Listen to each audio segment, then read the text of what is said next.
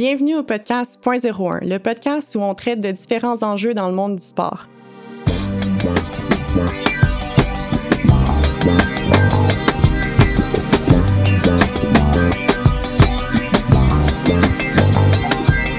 Aujourd'hui, c'est un épisode très spécial pour moi parce que j'ai la chance de recevoir deux personnes que j'ai côtoyées pendant ma carrière sportive. Alors, premièrement, Alexia Demacor, qui est une nutritionniste du sport. Euh, C'était d'ailleurs ma nutritionniste quand j'étais athlète. Alexia est une des rares nutritionnistes qui a un doctorat en nutrition sportive et elle travaille avec euh, beaucoup d'athlètes de haut niveau depuis plus d'une dizaine d'années. Elle travaille avec des athlètes de l'Institut national du sport du Québec, avec des artistes du Cirque du Soleil, et des danseurs de l'École supérieure de ballet. Elle a également fondé l'organisation Dare to Fuel Performance avec sa collègue psychologue Jodie Richardson. Ce projet-là, dans le fond, vise à éduquer, soutenir et outiller les intervenants dans le monde du sport pour être capable de gérer et de bien identifier les enjeux reliés aux troubles alimentaires. J'ai également avec moi Catherine Beauchemin-Pinard, qui est une judoka. Euh, Catherine était avec moi aux Jeux olympiques de Rio en 2016, où elle parmi les 57 kilos. Catherine a pris la décision en 2017 euh, de changer de catégorie de poids euh, pour euh, compétitionner parmi les 63 kilos. ça lui a permis d'ailleurs de gagner une médaille de bronze aux Jeux olympiques de Tokyo en 2021. Donc, on va avoir la chance de s'en reparler un peu plus en détail plus tard, justement par rapport à l'impact que cette décision-là a eu sur ta carrière sportive. Catherine est encore athlète. C'est une athlète active euh, et qui s'entraîne en ce moment pour les championnats du monde à Doha. Alors, euh, bienvenue les filles et merci d'être là avec moi aujourd'hui. Merci. Allô? Aujourd'hui, on va parler des troubles alimentaires euh, parce que je pense que dernièrement, on a parlé beaucoup des enjeux en fait reliés à la santé mentale, mais on oublie que les troubles alimentaires, c'est quelque chose qui peut affecter euh, tant l'aspect physique euh, que l'aspect psychologique euh, des athlètes. Alors, j'aimerais ça commencer, Alexia, que tu nous parles, que tu nous aides en fait à démystifier l'enjeu des troubles alimentaires parce que je pense que tu vas être d'accord avec moi qu'il y a une stigmatisation en lien avec les troubles alimentaires. J'imagine qu'il y a un spectre, quand on pense à troubles alimentaires, on pense pas nécessairement seulement à la maigreur excessive et euh, au fait de se faire vomir, par exemple. Si tu peux m'aider un petit peu à décortiquer tout ça là, pour qu'on puisse y voir plus clair euh, par rapport à cet enjeu-là. En fait, il y a beaucoup, beaucoup de fausses croyances quand il s'agit des troubles alimentaires, surtout chez les athlètes, je trouve. Donc, on va commencer à comprendre ce que sont les troubles alimentaires. Donc, le cœur d'un trouble alimentaire, c'est cette préoccupation excessive par rapport au poids, et ou la silhouette et leur contrôle. Cette préoccupation-là va prendre beaucoup, beaucoup de place dans la tête de la personne, va générer la détresse, puis ce qu'on appelle aussi un déficit fonctionnel, c'est-à-dire que ça va commencer à affecter les autres sphères de la vie de la personne. Pour certains, ça va être euh, au niveau social, au niveau familial, à l'école, et évidemment la performance aussi. Donc, cette préoccupation-là va devenir, pour certains, une obsession. Donc, la personne va développer, en fait, des comportements pour pouvoir venir gérer cette anxiété-là qui présente. Fait que ça, qu'est-ce que ça veut dire? En fait, comme comportement, ça peut être un athlète qui suit un, plan alimentaire de façon très, très stricte, qui suit des règles alimentaires, donc euh, qui, qui euh, s'autorise à manger certains aliments, mais pas d'autres, ou qui va vouloir manger, mais juste dans un certain laps de temps aussi. Ça peut être un athlète qui s'entraîne les journées euh, de repos, où il est supposé ne se reposer. ça peut être un athlète qui calcule toutes ses calories dans une application, qui utilise beaucoup la balance, donc il va se peser de façon compulsive. Donc, c'est tous des comportements, en fait, que l'athlète ou que la personne va utiliser pour gérer cette anxiété-là. Mais au bout du compte, ça fait juste renforcer la préoccupation. Après un certain temps, si euh, l'athlète ne mange pas suffisamment, il va se retrouver dans un état de ce qu'on appelle sous-alimentation. On parle souvent en fait euh, de sous-poids, mais chez les athlètes, de façon générale, on remarque qu'ils n'ont pas l'air à maigrir ou ils n'ont pas l'air en mm-hmm. sous-poids. Mais leur corps est vraiment dans, cet état de, malnutrition, ce qu'on appelle aussi la faible disponibilité énergétique ou le syndrome de REDS, Relative Energy Deficiency in Sport. Donc, on en parle de plus en plus. Donc, ça, en fait, cet état-là va avoir plein de répercussions chez l'athlète. Euh, autant au niveau physiologique que psychologique. Donc, euh, le corps est vraiment dans un état de survie où il va être beaucoup plus anxieux, il va être plus obsessionnel, il va être beaucoup plus rigide. Mais au niveau de la santé, on va remarquer que ça va affecter justement toutes les sphères physiologiques aussi. Donc, euh, un athlète qui, par exemple, perdrait ses menstruations euh, pourrait être plus souvent fatigué, difficulté à récupérer, des fractures de stress, une intolérance au froid. donc, il y a beaucoup de symptômes et de signes qui pourraient se retrouver à ce moment-là. Mm-hmm. Chez beaucoup d'athlètes, mais je le vois beaucoup chez les athlètes, mais de façon générale, en fait, c'est que si on maintient cet état-là euh, pendant une trop longue période, ben, le corps, il cherche une façon d'aller chercher justement de la nourriture. Fait que ça se peut qu'il développe des pertes de contrôle avec la nourriture ou des épisodes, en fait, des crises de boulimie, ce que souvent on appelle des binges. Donc ça, c'est comme si le corps, il retenait sa respiration pendant tellement longtemps, puis qu'à un moment donné, il a besoin d'air. Fait que le corps trouve une façon d'aller chercher à manger. Puis là, ces pertes de contrôle-là. Mais ces pertes de contrôle-là ou ces, crises de boulimie-là vont euh, faire en sorte que la détresse va encore plus augmenter, les préoccupations vont encore plus augmenter. Puis souvent, les athlètes euh, vont chercher une façon de gérer cette anxiété-là. Donc, ce qui va se passer, ils vont avoir des comportements compensatoires. Donc, euh, oui, il peut y avoir les vomissements, mais souvent, comme on disait, puis comme tu le disais en intro, on pense trouble alimentaire, on pense vomissement, mais comme méthode compensatoire, ça peut être de s'entraîner, plus, dans le fond, après un épisode comme ça, ou ça peut être de sauter un prochain repas. Puis ça, chez les athlètes, ça passe souvent inaperçu. Fait en gros, un trouble alimentaire, c'est ce cercle vicieux-là où, justement, l'athlète va se sentir pris parce qu'il y a beaucoup, beaucoup d'anxiété. Puis, il y a ces compulsions-là qu'il doit faire pour gérer l'anxiété. À court terme, ça fonctionne, mais à long terme, on fait juste augmenter vraiment l'anxiété et la détresse. Mm-hmm. Puis un autre stigma qu'on a par rapport au trouble alimentaire, c'est qu'on va penser que ça affecte peut-être plus, plus les sports euh, à catégorie de poids ou les sports jugés, alors que, euh, ben, corrige-moi si je me trompe, je pense que c'est quand même généralisé à travers tous les sports. Donc, par exemple, même la natation, euh, qui n'est pas nécessairement un, c'est un sport jugé ou un sport à catégorie de poids. moi, le nombre de fois où est-ce que je me suis fait demander de me peser le matin alors que, tu sais, il n'y a pas de conséquences concrètes en lien avec le poids. Donc, tu es d'accord avec moi que c'est un peu tous les sports? Tout à fait. En fait, ce qu'on ce qu'on sait, ce qu'on voit, puisque les études démontrent, c'est que les athlètes sont plus à risque de développer un trouble alimentaire qu'un non-athlète. Que ça, c'est très, très clair dans la littérature scientifique. Euh, puis oui, en fait, on met beaucoup l'accent sur les, sports esthétiques, les sports jugés, les sports à catégorie de poids, mais à un certain niveau, il y a tellement d'accent qui est mis sur le corps de l'athlète, peu importe son sport, que nécessairement, il va être plus à risque de développer justement des, euh, des préoccupations. Puis il y a certains sports où les costumes sont plus révélateurs, genre la natation ou euh, il y a en passage artistique, par exemple. Fait que le, le, trouble alimentaire va venir agir comme une façon de se sentir en sécurité, puis de, de en fait, de, de, de, ne pas vouloir se faire sentir jugé également. Mm-hmm. Toi, justement, Kat, euh, rentrons dans le vif du sujet. Tu as euh, compétitionné dans les 57 kilos pendant, ben, à partir du début de ta carrière? non, j'ai eu 57 kilos, en fait, quand j'étais jeune, début secondaire. C'est là, justement, que quand j'étais en croissance, euh, au judo, il faut que tu maintiennes ta catégorie de poids euh, plus ou moins un an pour te sélectionner. Et euh, durant ce temps-là, j'ai commencé l'année, j'étais légère, j'étais 57 kilos. Puis j'ai fini l'année plus lourde.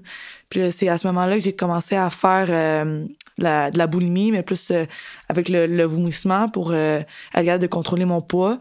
Ça s'est vu assez vite, donc j'ai changé de catégorie de poids assez rapidement quand j'étais jeune, ce qui n'a pas entraîné d'autres problèmes par la suite. Euh, puis après ça, j'étais montée 63 kilos durant une couple d'années. Je suis redescendue 57 kilos en vue de la sélection pour Rio en 2016. Et euh, c'est vraiment plus euh, justement l'année avant 2016 puis l'année après les jeux que ça a été, je pense, les plus les années les plus difficiles côté gestion de poids, troubles alimentaires, euh, mauvais comportement. Puis c'est drôle, je t'écoutais euh, parler à Alexa, puis euh, je voyais plein de souvenirs qui me venaient en tête avec tous les, les, comportements que tu nommais, puis tous les, les, les, trucs les, les, trucs qu'on fait compensatoires, l'activité, sauter un repas, tout ça, tu sais, j'ai tout... Je pense qu'il n'y a pas un comportement que tu n'as pas nommé que je, je me retrouvais pas là-dedans, quasiment. Puis c'est c'est fou. oui, ben là, j'ai comme plein de questions qui me viennent en tête, mais là, juste pour bien comprendre la, la pesée en judo, comment que ça fonctionne? Est-ce que c'est juste avant la compé? Est-ce que c'est divers moments dans l'année? Comment ça fonctionne? Euh, c'est juste euh, la veille de la compé, en fait, euh, pour le tournoi. Donc, admettons, dans les prochaines semaines, je vais au championnat du monde à Doha. Et la, la, la, compétition, ça va être, admettons, souvent c'est les samedis, ça va être un samedi. Donc, la pesée, ça va être le vendredi, la veille, à 4 heures. Puis moi, je compétitionne maintenant chez les 63 kilos. Donc, il faut que je me pèse à 4 heures PM à 63.0 au moins. Fait que je suis 63.1, je suis pas au poids techniquement, donc je, je, ferai pas la compétition. Donc c'est vraiment à 63.0 que c'est la limite. Puis mettons, c'est peut-être une question niaiseuse, mais qu'est-ce qui se passe justement si t'es 63.1? Tu fais pas la compétition? Euh, non, je fais pas la compétition, puis j'ai des pénalités financières. Ah ouais, ça t'est déjà arrivé? Non, jamais, mais euh, de peine et de misère, des fois, euh, ça m'est arrivé. Euh, j'ai passé la, journée à faire du judo, puis des bains chauds pour suer, puis perdre mon poids. Puis à chaque fois que je sortais du bain, je faisais un 10-15 minutes de bain, je sortais du bain, je perdais point 1. Je rembarquais dans le bain 10-15 minutes. Je, ressortais du bain, j'avais perdu un autre point 1. Puis c'était comme ça, puis j'avais comme, je pense, point 7 à perdre comme ça. Mm-hmm. Ça a pris un petit peu de temps. oh là là. Puis, euh, OK, fait que ça, c'est juste avant la compétition, mais qu'est-ce qui se passe pour le reste de l'année? Est-ce que tu as un poids à maintenir? Euh, idéalement, ça, tu as un poids qui devrait euh, pas dépasser 8 % de ta calorie de poids, parce que c'est considéré après euh, le 8 % que ça commence à être dur à descendre, puis euh, aussi, tu vas commencer à faire de plus en plus le yo-yo. Euh, c'est clair, quand j'étais chez 57 kilos, j'étais toujours en haut de 18 euh, Mais maintenant, chez 63 kilos, je me maintiens plus dans un poids qui est entre 65 66 euh, des fois, je monte justement à 67. 68, c'est justement le, le 8 mais ça, je le vois plus quand je reviens de Noël, de, de vacances. Puis après ça, mon poids redescend assez vite, autour du 66 kilos. Euh, donc, euh, ça, c'est un pour moi, c'est un poids idéal pour euh, hors compétition me maintenir. Puis quand j'approche les compétitions, justement, euh, je fais de l'affûtage, je, je, mange, je fais un peu plus attention à ce que je mange, sans rentrer dans la restriction extrême, si on veut. Puis c'est ça qui est encore dur à faire aujourd'hui. idéalement, j'aurais aimé ça après avoir, si on veut, guéri mes problèmes alimentaires, d'avoir juste pu avoir à, faire affaire avec euh, le poids. Mm. Mais si je voulais continuer mon sport, j'avais pas le choix. Puis euh, j'ai justement. Euh, il faut justement que je continue à regarder régulièrement, puis à, faire attention à pas retomber dans les, les anciens, je peux dire, patterns de troubles alimentaires. Ça peut, ça peut retomber tellement facilement que ça, il faut toujours que je, fasse quand même attention mm-hmm. encore aujourd'hui. Puis explique-nous, en fait, euh, ça a été quoi l'élément déclencheur pour que tu prennes la décision d'aller de 57 à 63 kilos? Puis peut-être, j'ai une autre sous-question, c'est quoi les conséquences de changer de catégorie de poids comme ça? Parce que j'imagine que c'est pas quelque chose qui se fait du jour au lendemain. J'ai l'impression que tu as besoin d'avoir une équipe autour de toi. Puis je pense aussi qu'Alexia, c'est le fun de vous avoir les deux aujourd'hui parce que vous avez euh, fait partie d'une équipe et euh, je pense qu'encore aujourd'hui, c'est... Est-ce que est-ce qu'elle te suit encore? non, plus aujourd'hui. aujourd'hui, OK. Mais elle, elle t'a déjà euh, conseillé. Oui, en fait, durant mes, je peux dire mes années les plus creuses, ouais. Euh, Alexia était là. Chaque sport, ça va être différent. Je pense que ça va impacter euh, si tu changes de ben, de de poids ou par rapport à ta performance, mais au en tant que tel, le financement, en fait, est fait pour les catégories de poids. puis comme j'avais dit au début, il faut que tu restes tout le temps dans la même catégorie de poids parce que dans cette catégorie de poids-là que tu vas te sélectionner aux Jeux olympiques. Euh, donc, si tu changes de catégorie de poids, ben là, le financement, il revient à zéro. Puis, il faut que tu refasses tes preuves dans cette catégorie de poids-là. Donc, ça, c'était, c'était, pas, euh, vu que j'avais toute mon expérience en 57 kilos, tous euh, les, mes résultats étaient en 57 kilos, c'était une certaine crainte pour moi de changer de catégorie de poids parce que je connaissais pas les filles contre qui j'allais me battre. Parce que là, tu es à 57 kilos, euh, tu es allé aux Jeux olympiques euh, à Rio à 57 kilos. Puis là, ben, tu sais, j'imagine que ben, j'ai lu un article qui, avait paru dans la presse, là, Simon Drouin, je pense que c'était en novembre 2022, euh, où il racontait toute ton histoire. Puis là, ce que je comprends, c'est que tu étais pas mal sur la ligne du 57 kilos. Puis là, tu sais, je veux dire, j'imagine que ça a un impact sur ton corps, que tu te. Ouais. Mais en fait, euh, tu sais, je pas rendu à la fin quand j'ai vraiment décidé de changer de calorie de poids.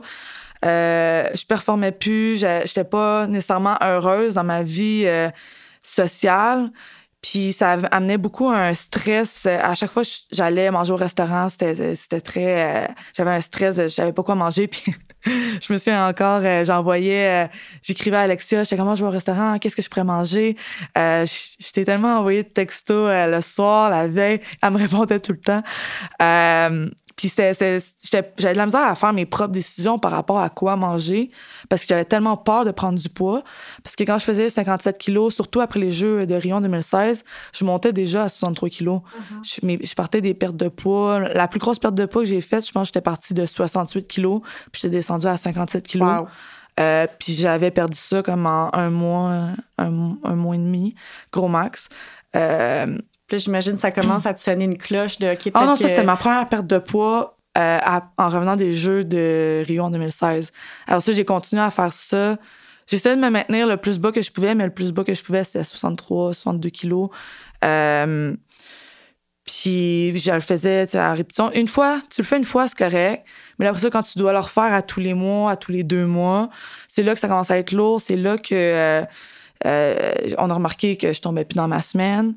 Euh, c'est là aussi que euh, la, la, le stress euh, embarque parce qu'à chaque fois que je, me souviens, je, je buvais, j'avais bu un, un coke, je pensais que c'était un coke zéro, mais c'était c'était pas un coke zéro, c'était un coke normal. Je suis fondue en larmes parce que oh, j'étais comme, je ferai pas mon poids en compétition, nan, comment je vais faire, je, perds, je, perdrai pas de poids. Parce que c'était beaucoup de stress alentour de ça.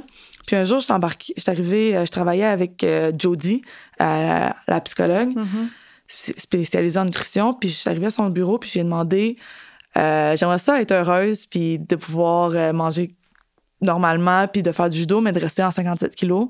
Puis elle m'a dit non, je pense pas que c'est possible. Viens-t'en, t'assire, on va s'en parler. Euh, on va faire les pour et les contre. Puis je pense qu'avant qu'elle me dise ça, elle était déjà en contact avec mon coach qui, lui, croyait en moi dans les 63 kilos. C'était vraiment moi qui voulais pas changer de catégorie de poids. Tu sais, ma fédération allait me laisser faire. Mon coach aussi, il allait me supporter là-dedans. Euh, c'est clair que côté financement, je, devais refaire mes preuves. Mais euh, vraiment, euh, mon coach croyait en moi. Puis Jodie parlait beaucoup avec mon coach. Puis quand elle a compris que, ah, OK, mais le 63 kilos, c'est possible aussi pour Catherine, c'est là qu'elle je pense pas qu'elle a décidé de faire un ultimatum, un ultimatum mais qu'elle a décidé de plus m'en parler, de monter de 63 kilos parce que 57 kilos, ça venait vraiment euh, de plus en plus malsain, mm-hmm. autant physiquement que mentalement. Puis c'est là que, en fait, en faisant le pour et les comptes, le 57 kilos, c'était vraiment juste. J'étais confortable dans cette catégorie-là parce que je la connaissais, parce que j'ai performé par le passé, mais j'étais juste plus heureuse là-dedans. Puis 63 kilos, c'était juste j'avais peur du changement, j'avais peur euh, de pas performer, j'avais peur de ce que le monde allait dire sur mon physique, ce que le monde allait penser, est-ce qu'elle est paresseuse parce qu'elle veut plus hmm. perdre son poids. Euh, mais finalement, j'avais juste peur aussi. Comme je disais, le financement allait être coupé parce que je changeais de catégorie de poids. Donc, mes premières compétitions internationales, j'avais quand même une pression de il faut que je performe tout de suite pour rembarquer dans le roue du financement. Ce que j'ai fait. Euh, mais tu sais, c'est quand même un stress de plus mais j'ai juste décidé de, me lancer puis de. Mm-hmm. Ce que j'entends dans ta réponse, c'est que justement, je pense que ça a été une euh, décision qui a été prise pas juste par toi, mais euh, ton entourage. Fait que Jody t'a aidé là-dedans, ton coach t'a dit, qu'il avait, avait cru en toi. Euh, fait que j'entends là-dedans vraiment toute l'importance de l'entourage. Puis Alexia, c'est une des choses que tu traites dans tes formations, euh, la sensibilisation, puis aider les intervenants comme les coachs à rester à l'affût des signes peut-être de troubles alimentaires. Qu'est-ce que tu dis en, gros dans tes formations? Euh, puis sous question, j'imagine que c'est pas juste quelque chose qui s'adresse aux entraîneurs, mais à toute l'organisation. Donc, euh, comment l'organisation aussi peut aider le, coach à prendre les meilleures décisions pour les athlètes? Oui, mais je pense que la première chose, c'est on ne peut pas dire comme intervenant qu'on travaille avec des athlètes ou dans le sport en ne voulant pas s'intéresser aux troubles alimentaires parce que ça fait nécessairement partie de l'environnement. Fait que ça, c'est la première chose. Ça fait peur à tout le monde, les troubles alimentaires. Ça, c'est la première chose qu'on dit quand on donne nos formations. C'est normal que ça fasse peur parce que c'est épeurant des troubles alimentaires, puis ça peut engendrer la mort. Fait que oui, c'est épeurant. Euh, mais c'est pas pour ça qu'il faut pas intervenir. La première chose, c'est qu'on sait que le plus rapidement le dépistage va se faire, meilleur le pronostic de traitement sera aussi. Donc, tout le monde a à mon sens, à nos sens, à, Jodie et moi, un rôle à jouer quand on travaille auprès d'athlètes, qu'on soit entraîneur, qu'on soit euh, consultant en performance mentale, nutritionniste, psychologue sportif, physiothérapeute, peu importe, le rôle va être différent à ce moment-là, mais on a tous un rôle à jouer. Donc, c'est pour ça que dans nos formations, dépendamment en fait de l'intervenant, on va adapter le message. Mais pour tous les gens qui ne font pas partie de l'équipe de traitement, donc, une équipe de traitement de troubles alimentaires, c'est euh, le médecin, nutritionniste et psychologue. Donc, tous les autres intervenants qui euh, gravitent dans l'environnement sportif euh, n'ont pas à traiter, évidemment, de troubles alimentaires, n'ont pas à décider si c'est un trouble alimentaire ou pas, et encore moins à diagnostiquer. Mais eux, leur rôle, c'est d'être les yeux, les oreilles. Ils sont dans l'environnement d'entraînement, ils connaissent les athlètes, ils peuvent observer justement certains signes, symptômes plus physiques. On en parlait un petit peu tantôt. les les, maux de ventre, on n'en a pas parlé, mais les maux de ventre sont parmi les symptômes les plus fréquents dans les cas de, sous-alimentation, puis de troubles alimentaires euh, aussi, les troubles de sommeil. Euh, donc, c'est souvent des choses qui peuvent être partagées de façon un peu innocente, dans le fond, par l'athlète dans un autre contexte. Puis, c'est important de, de, pouvoir accumuler tous les drapeaux rouges. Un athlète qui soudainement s'isole, qui euh, ne participe plus aux interventions justement avec euh, euh, ses, coéquipiers ou euh, qui, qui, a peut-être des actions en cachette. Fait que en cas d'entraînement, qui, qui va s'entraîner comme les deux, vous êtes des athlètes de haut niveau, vous savez que votre job comme athlète, c'est de suivre votre programme d'entraînement. Puis si vous en faites plus, ben c'est pas mieux. le repos, c'est important. Fait qu'un athlète qui doit s'entraîner parce qu'il a peur de prendre du poids, il ne suit pas son, son programme d'entraînement. Donc souvent, il va s'entraîner en cachette. Donc il y a plein de signes et symptômes qui peuvent être observés dans le fond par, euh, entre autres, euh, l'entraîneur ou l'intervenant sportif. Puis une fois que suffisamment de drapeaux rouges ont été observés, ce qu'on dit, c'est que votre travail, c'est de faire la première intervention. Puis la première intervention, c'est d'adresser le sujet avec l'athlète. Mais ça, c'est pas facile. Puis ça, c'est hyper anxiogène dans le fond pour tout intervenant. Donc c'est pour ça que nous on, éduque puis on, on, outille en fait les gens à pouvoir, faire cette, cette première intervention là parce que euh, le déni, c'est un des critères diagnostiques dans le fond de l'anorexie. c'est normal que le déni soit présent. Puis pour un athlète, les conséquences sont vraiment peuvent sembler vraiment, vraiment graves et importantes, hein, parce qu'on a tous cette image-là d'un athlète qui a été pris en charge par une équipe puis qui a dû arrêter de s'entraîner ou qui s'est tellement rendu malade que justement il a dû mettre fin à sa carrière. Donc les athlètes, oui, peuvent être en déni, mais ils peuvent avoir plein de peurs qui sont associées avec le fait de parler du problème. J'écoutais un reportage l'autre fois puis le psychiatre il disait les troubles alimentaires, c'est parmi les seules maladies ou c'est pas la seule maladie où la personne ne veut pas se faire traiter. Donc ça rend le traitement hyper hyper complexe mm-hmm. dans ce contexte-là euh, aussi. Moi, je pense à deux choses quand je t'entends parler. La première, c'est que, euh, ben encore une fois, j'ai l'impression que là, les, valeurs commencent à changer, ou plutôt les entraîneurs euh, sont de plus en plus conscients de ces enjeux-là, comme les troubles alimentaires. Mais c'est fou de dire que des fois, ça doit justement être l'entraîneur qui doit faire ce premier. Euh, euh, je ne veux pas dire diagnostic, là, mais check-up euh, des, des, symptômes, alors que moi, l'image que j'ai d'un entraîneur dans ma tête, c'est la personne qui va me pousser à perdre du poids. Donc, c'est un petit peu contre-intuitif dans ma tête de dire que oui, ça va être l'entraîneur qui va dire, ouais, il y a peut-être quelque chose qui marche pas dans le fait qu'elle perd du poids. Donc, de là, toute l'importance d'être à l'affût puis d'être conscient des enjeux nocifs que des troubles alimentaires peuvent avoir sur le bien-être tant psychologique que physique de l'athlète. La deuxième chose, c'est que, puis j'ai l'impression que ça se produit probablement plus pour les athlètes euh, de, qui commencent leur croissance, fait que les, plus, les plus jeunes athlètes, sont pas nécessairement entourés par plusieurs intervenants comme des nutritionnistes. C'est toi, Kat, tu as la chance d'avoir euh, une psychologue, une nutritionniste autour de toi, plusieurs intervenants qui t'ont aidé là-dedans. Mais justement, dans un, un athlète de 12 ans qui commence, qui est dans un petit club, qui n'a pas nécessairement autant de ressources, ça doit être l'entraîneur qui prend ce rôle-là euh, de, de, déceler les signes, puis de là encore une fois l'importance d'être conscient euh, des, euh, des signes puis des conséquences que ça peut avoir.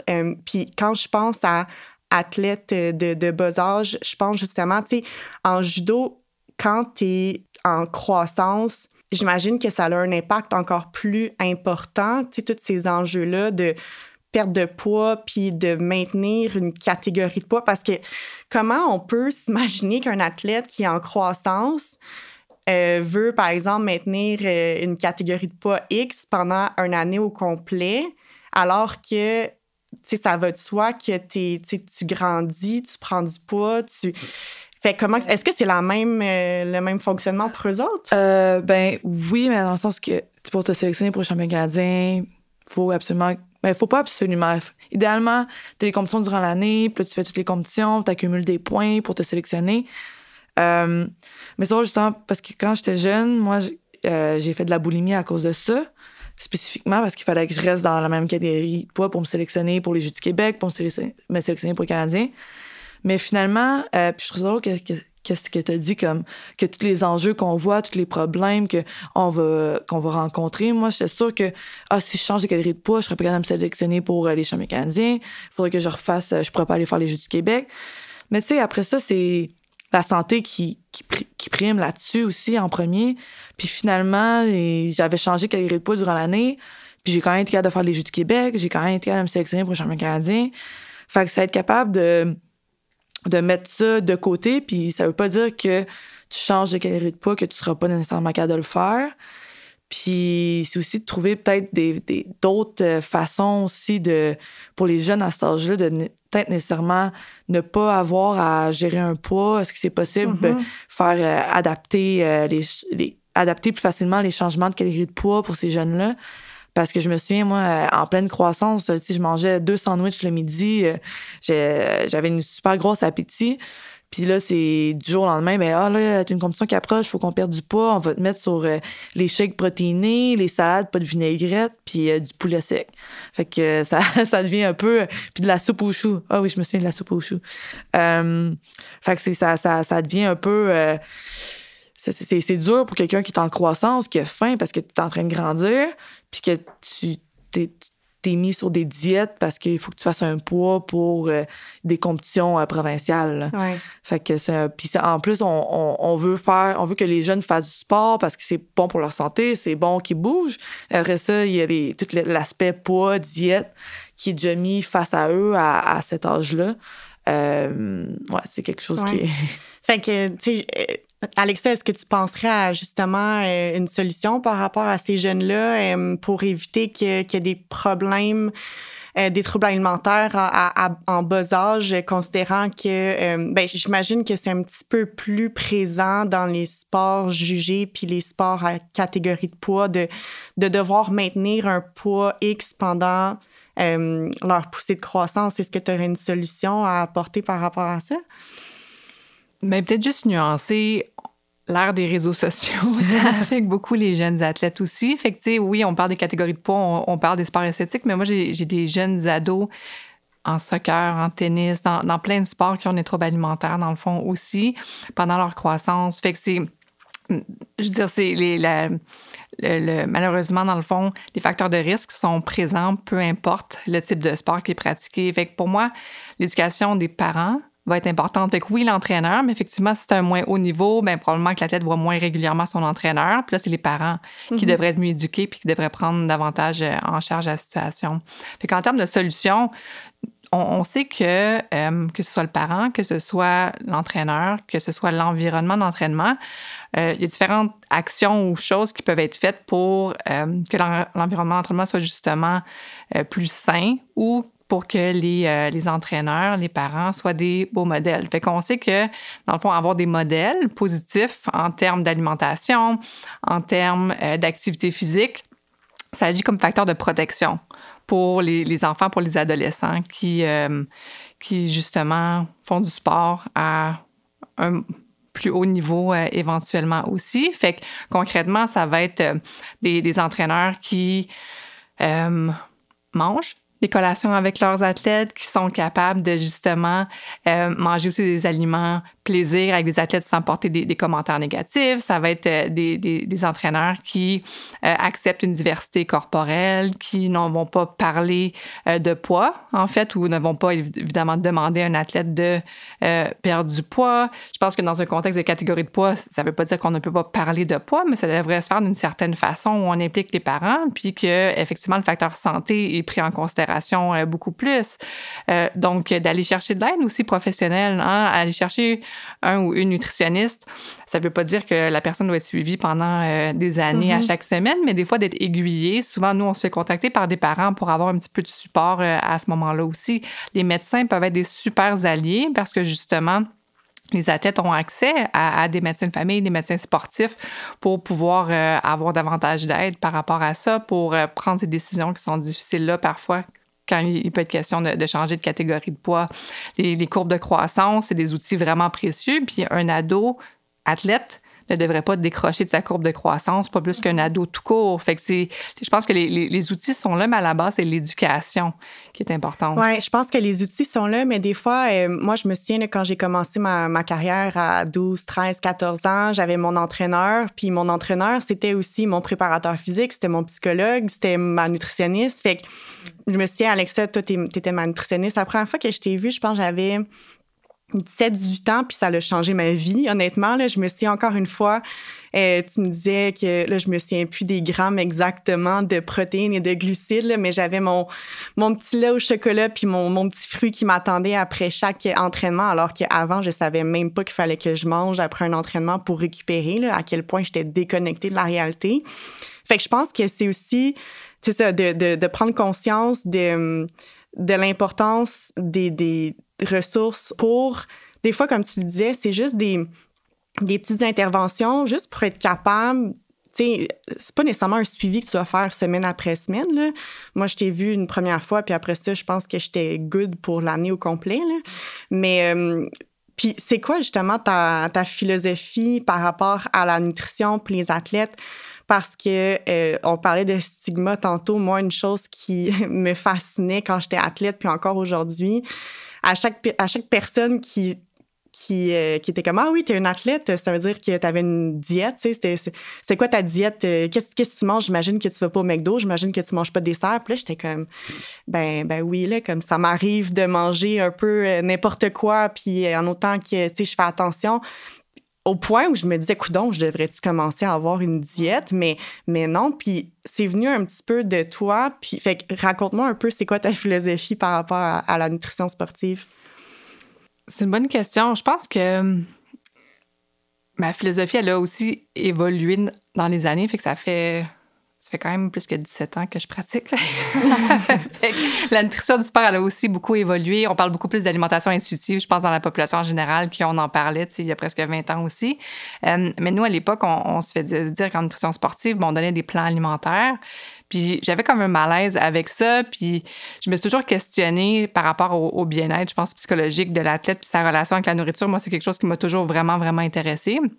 Donc, euh, j'ai appris beaucoup de mes premières expériences, je pense mes, mes premières années avec le sport de haut niveau, avec le Cirque du Soleil, où je me questionnais par rapport à mes interventions, puis au fait que je voulais pas que ça nuise davantage, dans le fond, à l'athlète. Parce que euh, une relation avec la nourriture, c'est pas vrai que l'athlète, s'il prend sa retraite, ben, tout se règle, dans le fond, tout seul. Hein? Fait que ça, c'est un gros mythe. Puis il y a beaucoup d'athlètes qui pensent que c'est un sacrifice normal à faire dans leur carrière en se disant c'est pas grave si j'ai un trouble alimentaire ou c'est pas grave si j'adopte des comportements malsains.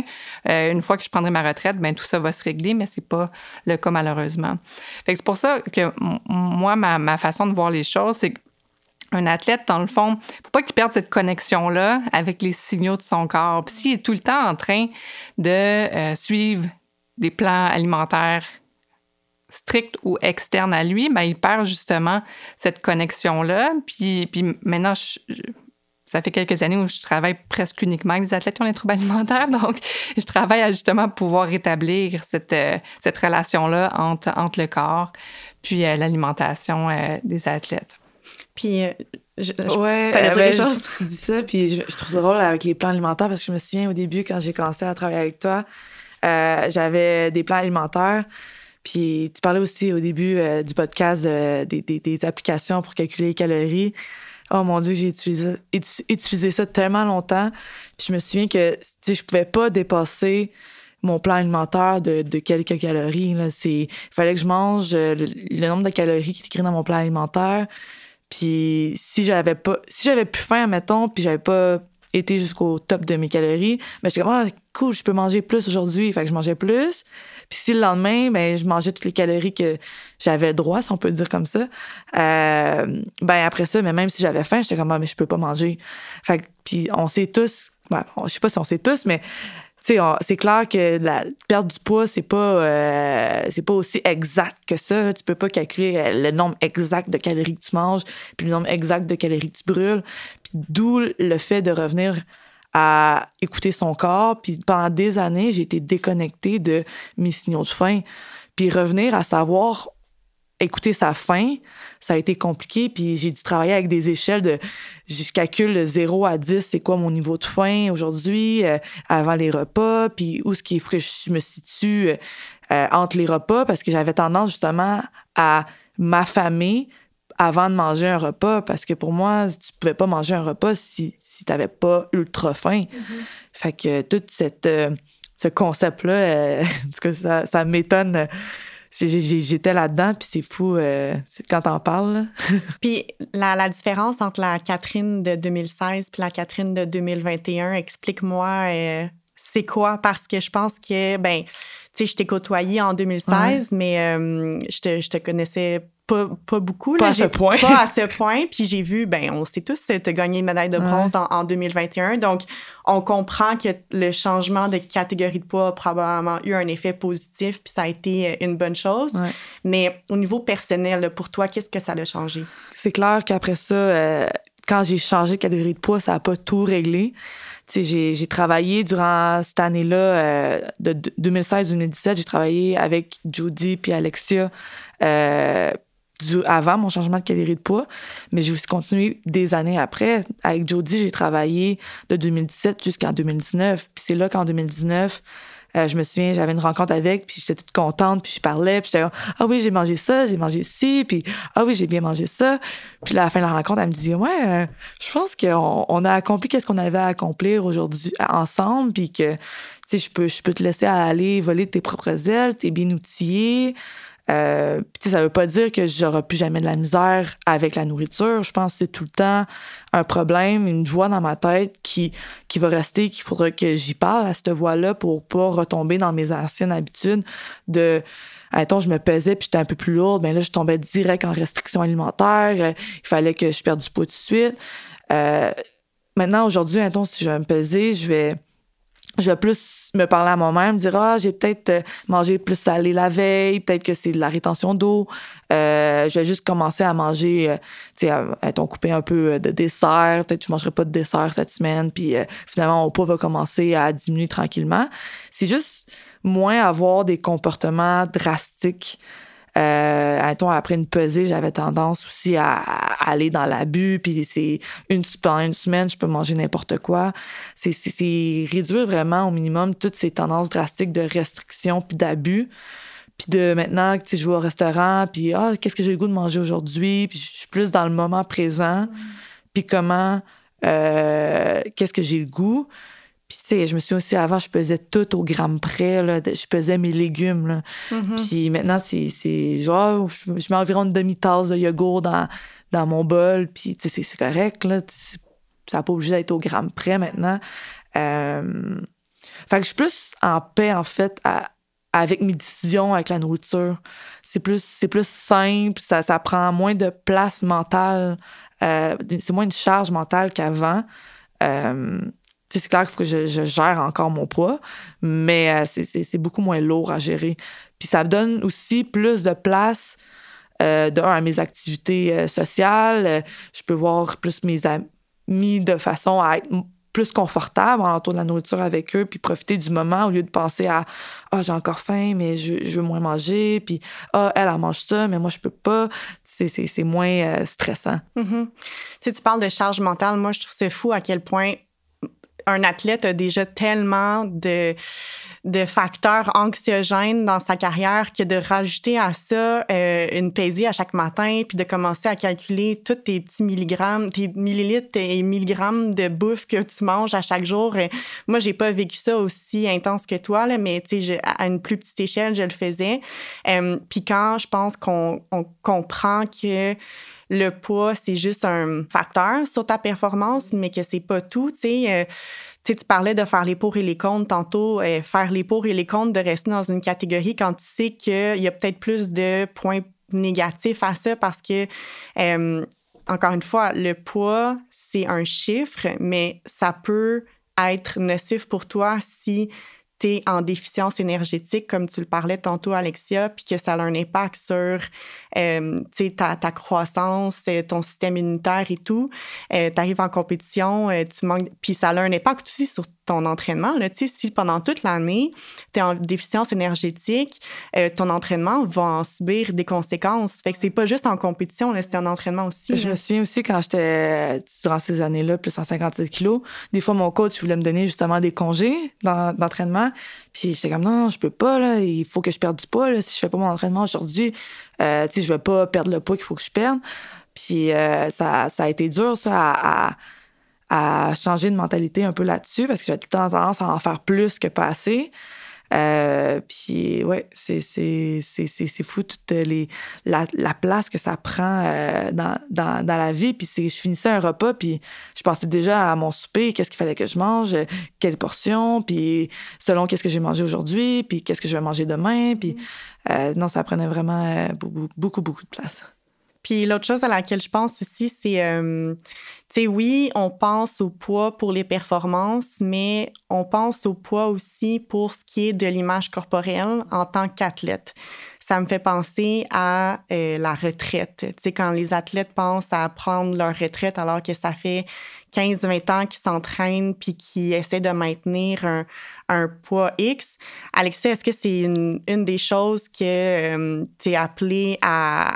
Est-ce que les athlètes viennent vers toi pour ce genre d'enjeu-là? Parce que là, on parle depuis tantôt euh, d'enjeux de, troubles alimentaires alors que l'athlète est actif. Mais puis, euh, Catherine, prépare-toi, j'ai une question par rapport à la retraite qui s'en vient. Mais Alexis, est-ce que on t'a déjà posé des questions par rapport à ça? Parce qu'on n'en parle pas beaucoup, mais il y a beaucoup d'enjeux qu'une personne, qui qu'un athlète qui prend sa retraite peut, peut subir. Puis je pense que le, la le maintien de, du poids que cette personne-là avait pendant beaucoup d'années, j'imagine que c'est quelque chose qui doit être assez présent.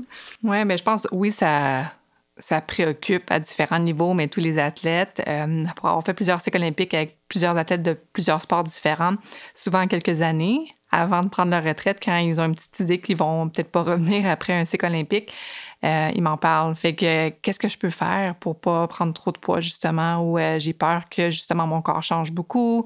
Puis ma réponse a toujours été la même. Tu meilleur va être ta relation avec la nourriture pendant que tu es athlète, mais euh, le, mieux ou le plus facile à gérer, dans le fond, ce sera par la suite. Mais je pense que c'est de normaliser le fait que, c'est normal que ça, ça fasse peur, dans le fond, aux athlètes, mais d'en parler, parce que, comme on le disait, quand tu es athlète, généralement plus de support autour de toi. Fait commencer à en parler aux intervenants, dans le fond, même si la retraite va survenir juste dans quelques années, mais pour euh, commencer la discussion. Mm-hmm. Puis j'imagine que si euh, plusieurs années avant ta retraite, tu as été capable d'avoir une relation saine avec la nourriture, ça va être plus facile quand arrive la retraite de continuer cette relation-là, puis d'être capable, dans le fond, de ne pas te sentir coupable à manger, puis d'être à l'écoute de ton corps, tu sais? Tout à fait.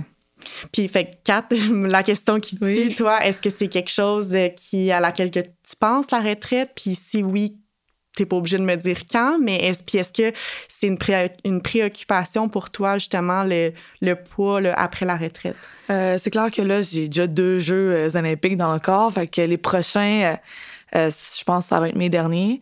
je sais pas exactement quand je vais arrêter, mais je pense que le 2024, ça va être mes derniers Jeux. Mais euh, déjà, j'y pense, ça fait longtemps, dès, dès que, euh, même quand j'avais des problèmes alimentaires, tu sais, je, je l'avais dit dans une rencontre que je voulais rester 57 kilos toute ma vie. Puis, fait que je pensais que 57 kilos, c'était, c'était, c'était quasiment une identité pour moi, le poids. Être 57 kilos, pour moi, c'était, ça faisait partie de moi. Fait que là, depuis, j'ai travaillé sur moi-même, j'ai changé de catégorie de poids. Euh, mais ça reste quand même une petite voix derrière dans ma tête qui me dit des fois Ah, mais quand tu vas prendre ta retraite, peut-être que tu vas perdre du muscle, peut-être que tu vas euh, avoir. Euh, tu vas perdre un peu de poids, peut-être que tu vas revenir 57 kilos. Puis j'arrête pas, il faut que je me parle à moi-même pour me dire que c'est de un, c'est encore. C'est pas tout de suite, je le sais pas. Puis de deux, je sais pas comment mon corps va nécessairement réagir à à la retraite, comment est-ce que je vais prendre un peu de poids, est-ce que je vais en perdre un peu? Tu sais, c'est pas c'est arrêter de me donner un peu des objectifs euh, physiques, mais plus euh, comment je vais, je, vais vouloir me sentir. Oui, ça me stresse, mais après ça, je pense que justement, vu que j'ai travaillé euh, sur ma relation avec la nourriture, je pense que je suis beaucoup plus équipée à, quand je vais prendre ma retraite, à savoir avoir les signes un peu plus de troubles alimentaires quand, quand je vois un peu quand ça je me, je me parle à moi-même puis je vois les petits signes que je suis comme, oh non, ça, ça sonne un peu trop alimentaire. Faut pas trop que j'aille sur ce chemin-là. Puis je, je me puis sûrement que je vais sûrement me distancer aussi beaucoup de la balance éventuellement quand je vais prendre ma retraite. Là, j'ai pas le choix de me peser pour euh, le judo, mais ça va être, euh, ça va être une étape euh, que je vais devoir franchir, de, de, me peser moins ou de juste pas me peser, peut-être tout simplement.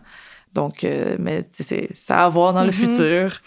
Puis, euh, mais merci beaucoup pour ton, ton honnêteté aujourd'hui puis le partage parce que, comme Alexia le disait un peu plus tôt, c'est pas tous les athlètes qui vont euh, être capables d'identifier, qui, qui vivent un trouble alimentaire. Puis toi, non seulement tu as été capable de l'identifier, tu as été entouré, puis je pense que ton histoire, c'est comme un peu un success stories. Là, quand on pense à toi, euh, justement, je pense qu'il y a beaucoup de, jeunes judokas qui doivent te regarder puis euh, te voir comme un modèle. Fait que qu'est-ce que tu aurais à dire justement à la jeune génération euh, qui ne pense pas nécessairement qu'il y aurait un un trouble alimentaire, mais euh, qui pourrait éventuellement le vivre ce genre d'enjeu-là ou se questionner par rapport à un changement possible de catégorie de poids, qu'est-ce que tu aurais à leur dire? Je suis drôle que tu dis ça. J'ai une, une, fille euh, au judo qui m'a dit récemment, euh, elle me regardait aller, puis elle était comme Ah, j'aime ça de voir aller, je trouve que tu es heureuse, puis tu fais du judo, puis tu fais de la compétition.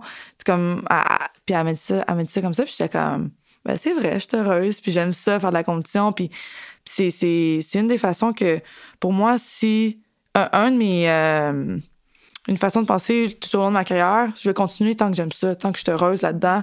Euh, si j'aime plus ça, je vais arrêter. Puis d'où la nécessité, à un moment donné, de changer de catégorie de poids. J'étais juste plus heureuse au judo. Fait que pourquoi je continuerais là-dedans? Moi, je veux faire quelque chose que j'aime dans la vie. Donc, d'après moi, c'est dès que ça, ça impacte si t'es plus heureux là-dedans, si ça, ça impacte ta vie, pas juste personnelle, mais le judo, tu fais, tu fais du judo pour faire du judo, tu fais pas du judo pour faire une catégorie de poids. Mm. Fait que si la, la catégorie de poids, elle devient la priorité, puis au lieu de vouloir gagner des combats, ton, ton seul but, c'est de faire le poids la veille, mais ben, tes priorités sont plus aux bonnes places. Fait que c'est vraiment voir plus cette perspective-là de, de remettre le judo de l'avant, puis le poids vient en deuxième, là.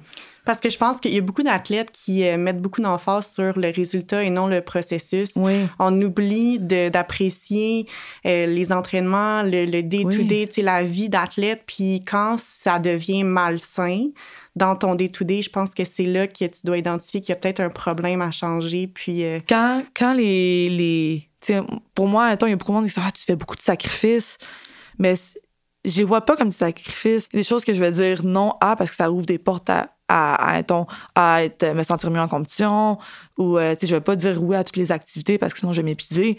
Je veux bien me sentir. Mais le jour où je commence à sentir que des, ça, ça devient vraiment des sacrifices c'est là que je vais me poser des questions. Puis c'est là aussi que, ça revient à ce que tu disais Alexia tantôt à mieux va être ta relation avec la nourriture durant ta carrière mieux ça va être pour ta retraite. Puis c'est aussi tu sais être heureux là-dedans puis de plus le processus va être simple durant ta carrière, plus que ça va bien aller aussi dans tes performances. Mm-hmm. Et euh, mot de la fin, Alexia, je reviens vers toi parce que le, le but du podcast, je le dis et je le redis, c'est d'essayer de, conscientiser euh, autant la population, mais aussi les intervenants du sport par rapport à des enjeux dans le monde du sport. Puis là, on pense à troubles alimentaires. Euh, puis de, de là, l'importance de, comme je le disais tantôt, que les, les entraîneurs soient à l'affût des signes, soient capables de, de prendre des actions concrètes quand c'est le temps euh, que ça soit non seulement l'entraîneur, mais aussi tous les intervenants qui évoluent autour de l'athlète. Et à mon avis, ça va aussi jusqu'à l'organisation. Euh, on parlait dans l'épisode 2 de, du rôle des administrateurs puis de l'organisation dans, euh, tous les enjeux, dans le fond, qui, qui, ont lieu dans le monde du sport. Donc, ça serait quoi, toi, ton ton mot de la fin ou ce que tu aurais à dire quand tu donnes des formations aux entraîneurs puis aux organisations, euh, c'est quoi la chose qu'on doit retenir euh, par rapport aux troubles alimentaires? Je pense à bien résumer en fait euh, la situation. puis l'idée, c'est pas d'ajouter une tâche de plus sur déjà la longue liste de tâches aux entraîneurs. En même temps, les entraîneurs ont tellement une relation privilégiée avec leurs athlètes, puis ils euh, ils s'en font souvent réellement pour eux quand il y a quelque chose qui cloche. Donc, euh, donc, encore une fois, de mieux comprendre la problématique des troubles alimentaires, puis de savoir comment mieux les accompagner, mais aussi connaître ses limites comme entraîneur ou comme tout intervenant dans ce contexte-là est vraiment important. Mais pour moi, comme tu disais, ça va au-delà de ça parce qu'il faut que l'entraîneur se sente supporté par son club, par sa fédération, euh, provinciale, par sa fédération nationale, en fait, aussi. c'est là où dans certains cas, d'avoir cette discussion-là en début de saison, d'avoir des organigrammes dans le fond pour qu'en situation de crise, euh, on sache comment agir, comment, comment gérer, parce qu'un trouble alimentaire au sein d'une équipe, là, ça peut avoir un effet domino, malheureusement. Puis plusieurs athlètes peuvent euh, se retrouver avec un trouble alimentaire si le premier cas n'a pas été bien géré. Donc, euh, c'est pour ça que c'est important de pouvoir bien au préalable identifier en fait la, marche à suivre, puis aussi jusqu'où est-ce que l'organisation, jusqu'où l'entraîneur peut accepter qu'un athlète continue de s'entraîner si lui comme entraîneur se sent plus en sécurité de le faire aussi, donc de pouvoir, comme je disais, mettre mieux ses limites comme entraîneur. Fait que je pense que c'est une discussion qui devrait avoir lieu sans euh, sans tabou, qui devrait être franche, en fait, au sein de chacune des organisations sportives, puis d'avoir ces discussions-là avec les entraîneurs pour comprendre davantage leurs besoins, puis de mieux les accompagner là-dedans. Mm-hmm.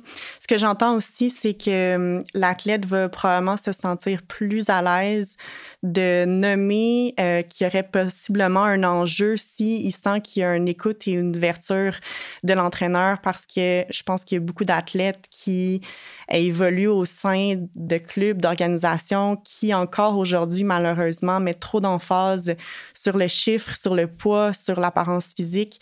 Euh, mais tout ça doit changer. Puis si l'entraîneur, l'organisation démontre une ouverture à ce que l'athlète puisse se sentir à l'aise d'identifier ces enjeux-là, je pense que c'est déjà une bonne première étape. Donc, euh, merci beaucoup là, pour euh, tout ce que tu fais là, en lien avec l'éducation dans, dans, le monde du sport et avec Dare to Fuel Performance parce que c'est une des choses, je pense, que le monde du sport a grandement besoin.